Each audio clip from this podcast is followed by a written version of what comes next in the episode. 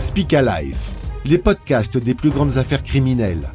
Les serial killers vous ouvrent leurs pensées et livrent leurs paroles. Bernard Giles, l'assassin nécrophile.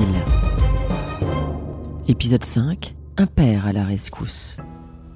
Peine de mort pour Bernard Giles, sans aucun doute. L'assassin nécrophile a été confondu par la mèche de cheveux de l'une de ses victimes, retrouvée dans sa voiture. Les enquêteurs sont parvenus jusqu'à lui après la fuite de l'une de ses proies. Il dispose des preuves d'un meurtre. Tout l'accable. Confrontation entre le coupable et les policiers. Il tente de lui faire avouer ses quatre autres crimes. Les familles des jeunes filles disparues attendent une vérité. Les enquêteurs ont besoin d'un aveu, mais Bernard Giles continue de nier. Il est déjà condamné par la justice pour un seul crime, mais pour les autres, pas de preuves. C'est le désespoir de sa propre famille qui va tout faire basculer. Alors que Giles semble promis à la chaise électrique, c'est sa famille qui va tenter de lui venir en aide. Mon père n'a jamais cru que je pouvais être innocent. Il a toujours été pour la peine de mort, mais là c'était son fils, son fils aîné, qui risquait d'être exécuté. Ça a totalement changé son point de vue. Il voulait que je reste en vie. Et c'est vrai que sans lui, je serais mort. Mon père s'est renseigné auprès des avocats d'Orlando et a demandé qui est le meilleur avocat, le meilleur de la région. Et il a engagé cet homme. Mon père est un ouvrier. Il n'avait pas les moyens de l'engager, mais il l'a fait. Cet avocat renommé, engagé pour sauver la vie du tueur, s'appelle Edward Kirkland.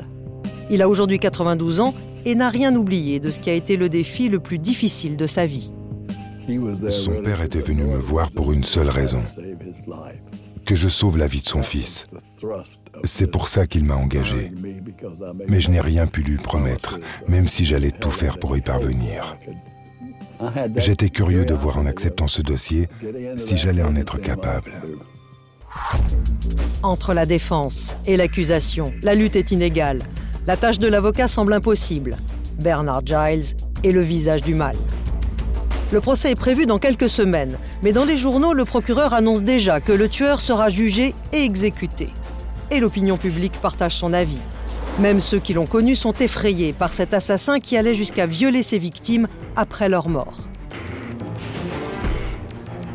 Surtout ce qu'il faisait après, non seulement c'était non seulement d'être un meurtrier, mais de revisiter et de faire des choses ignobles. ça, ça c'est une chose que moi je crois que c'est pire que n'importe quoi.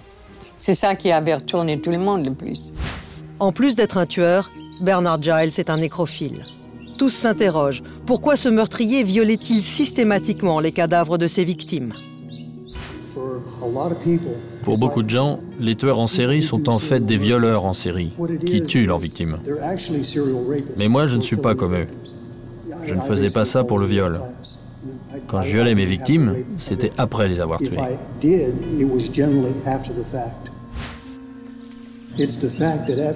Pour moi, l'acte sexuel, c'était de tuer quelqu'un. Je prenais du plaisir et après chaque meurtre, j'étais excité. Il y avait ce corps, alors je m'en servais. Le viol, comme prolongement du plaisir de tuer. Un aveu terrible. Mais à l'époque, les experts chargés d'examiner Bernard Giles ne sont pas surpris. Suzanne Pinto est psychiatre spécialisée dans les affaires criminelles. Pour elle, cette obsession macabre est un trait commun à la plupart des tueurs nécrophiles. Certaines personnes ont des relations sexuelles avec un cadavre parce que tuer cette personne leur a procuré une vraie excitation sexuelle.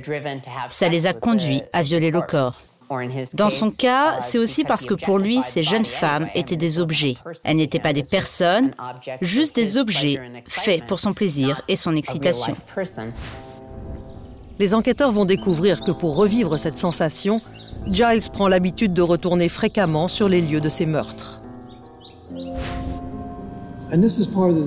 C'est un des aspects de ma vie qui a toujours été mal compris. On a raconté que je revenais violer des corps un mois après leur mort. Ça, c'est physiquement impossible. Tout le monde a déjà vu un corps de chien se décomposer. Il m'est arrivé de revenir sur le lieu d'un meurtre un mois après, mais c'était uniquement pour voir le corps se décomposer. C'est cet homme qui va devoir maintenant être jugé. Pourtant, aussi étonnant que cela puisse paraître, le procès du tueur en série n'aura jamais lieu. Quelques jours avant la date prévue, son avocat tente un coup de poker. Son but sauver la vie de son client et contrer ainsi les plans du procureur. Ils avaient un bon dossier. Au départ, il refusait d'entendre parler d'un arrangement. La police, elle, était plus intéressée par le fait de résoudre les quatre autres crimes que d'exécuter Giles. C'est ce que j'ai utilisé pour éviter la peine de mort. À l'époque, Bernard Giles n'a avoué qu'un seul meurtre, celui de Nancy Jerry. Un crime suffisant pour l'envoyer à la chaise électrique. Mais la police est incapable de prouver sa culpabilité pour les quatre autres jeunes filles. Le système judiciaire américain permet de négocier. L'avocat de Giles lui conseille alors de plaider coupable et de tout avouer. En échange de la résolution des cinq affaires, il demande au procureur l'abandon de la peine de mort. Quelques jours avant la date de mon procès, mon avocat m'a parlé de cet arrangement. Et j'étais soulagé. Pas parce que j'avais peur de mourir. Personne n'en a envie, c'est sûr. Mais pour moi, c'était autre chose c'était que ma famille ne pouvait pas payer les honoraires. Une série de procès aurait ruiné ma famille. J'ai accepté l'arrangement. Paradoxalement, pour échapper à la peine de mort, Bernard Giles avoue donc avoir tué à cinq reprises. Il reconnaît ainsi pour la première fois être un tueur en série.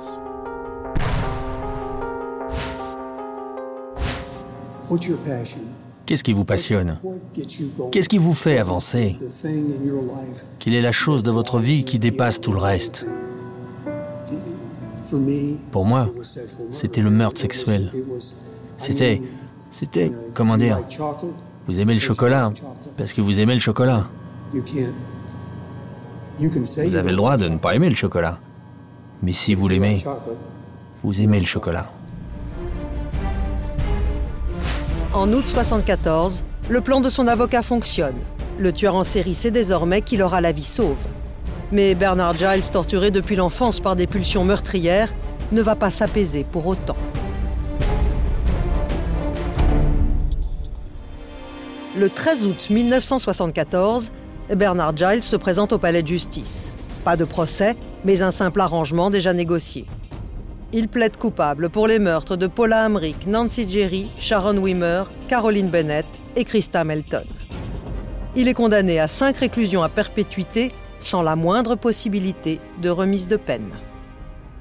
Je crois qu'il aurait continué à tuer. C'est ce qu'il m'a dit.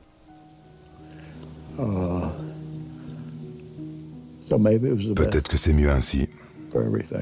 Il a eu sa punition, les proches des jeunes filles ont eu leur réponse et justice est faite. Vous savez, on est censé avoir de la compassion dans nos sociétés, mais lui, il avait franchi les limites. C'est un dément et il est là où il doit être.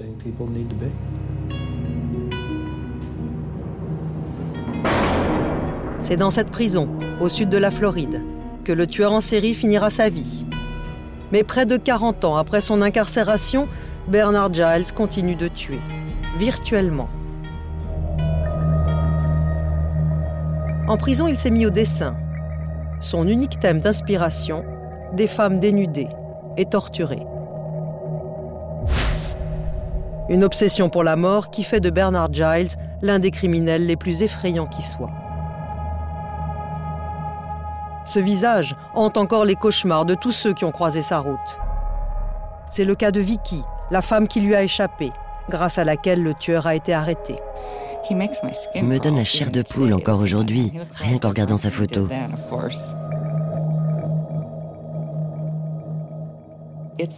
Il a le même visage, le même regard froid que dans mes souvenirs. Je me sentirai mieux quand je saurai qu'il ne pourra plus jamais voir la lumière du jour, quand il sera mort. J'aurais aimé qu'il souffre plus, mais ce n'est pas le cas.